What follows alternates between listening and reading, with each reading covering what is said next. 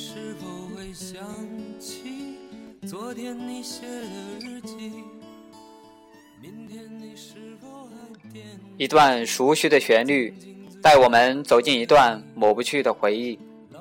当然，也让我想起还有一个爱哭鼻子的同桌的你。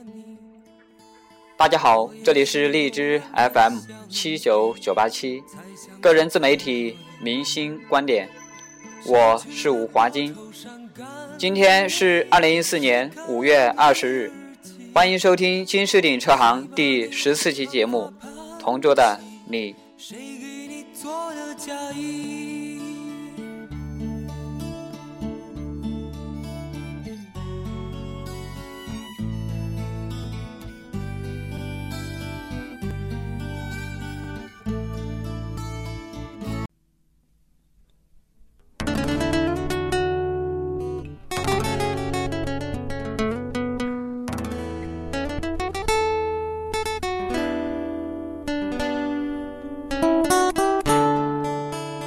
最近有一部电影，可能让你五次泪水在眼眶里打转，三次是笑哭，两次是悲伤到了极致，并且影院里是笑声一片到哭声一片。是的，他就是同桌的你。还记得那些年吗？同样的题材，相似的故事。如果说那些年是校园风的唯美。那同桌的你，就是兼具了唯美和喜剧，感上的永恒经典。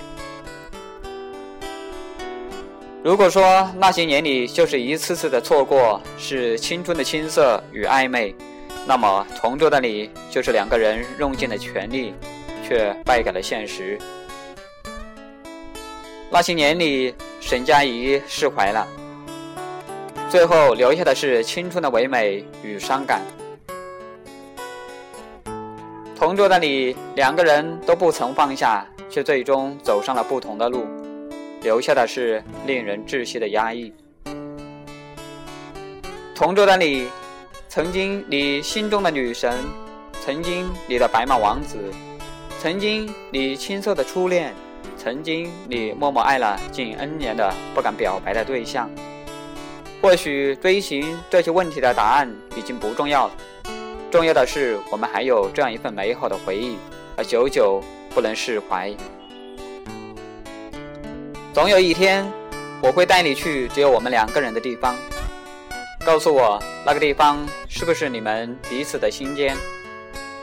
那里你们深爱着，那里只有你们两个人，永远，永远。我们在这里相遇。